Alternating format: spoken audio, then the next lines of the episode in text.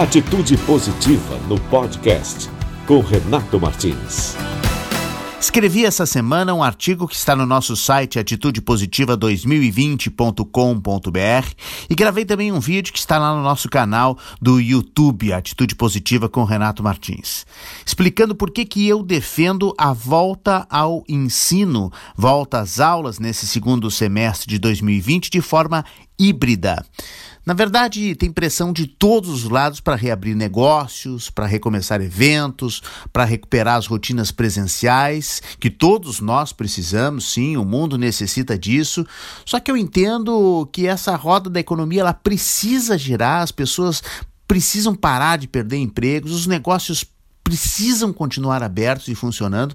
Só que o pós-pandemia conquistou uma coisa muito importante para nós todos. A maior característica na sociedade, talvez nesse momento, seja a democracia e a chance de escolher. Ou seja, tem gente que usa máscara, tem gente que não acredita no uso da máscara e corre o risco de não usar a máscara e ponto.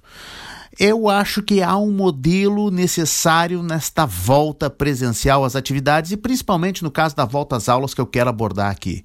Um modelo híbrido que possa atender quem quer sair de casa, mas também quem não pode ou não quer sair de casa. Assim como o trabalho em home office tem uma forte tendência de seguir funcionando dessa maneira, com reuniões físicas se misturando às digitais, outros segmentos vão precisar oferecer o acesso de todos os tipos de público. Aquele público que quer ficar em casa, aquele público que quer sair de casa. O comércio já sabe, inclusive, que as suas vendas eletrônicas estão funcionando e podem construir um novo mercado que é muito vigoroso e é fiel. Tem gente que vai continuar comprando de forma muito eletrônica eletrônica através de sites. Um artista, por exemplo, que está autorizado a voltar aos palcos, será que ele vai esquecer daquele público que ele fez várias lives e conquistou através da internet? Um empresário que vai perder a chance de fechar um bom negócio por não poder estar a tempo numa cidade? Se, se ele tem a chance de fazer uma reunião através do recurso da tecnologia para se comunicar com esse parceiro e esse cliente?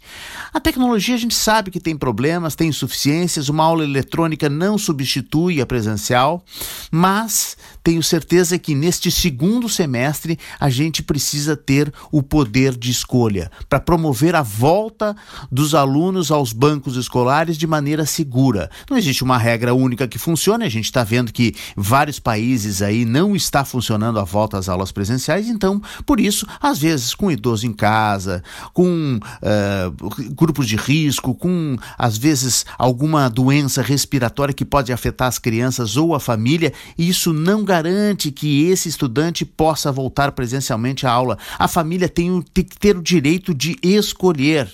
Tudo isso pode trazer, inclusive, uma nova onda de vírus. A Fiocruz alertou que a retomada da área educacional pode causar a morte de até 35 mil idosos no Brasil. Esses idosos que moram com estudantes, por exemplo. Então, não tem consenso.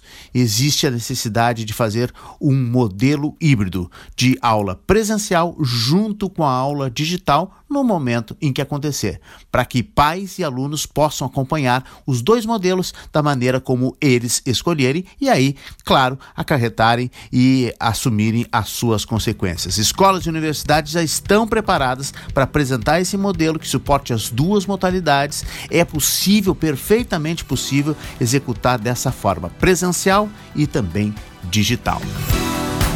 Atitude positiva porque tem muitas histórias boas para contar.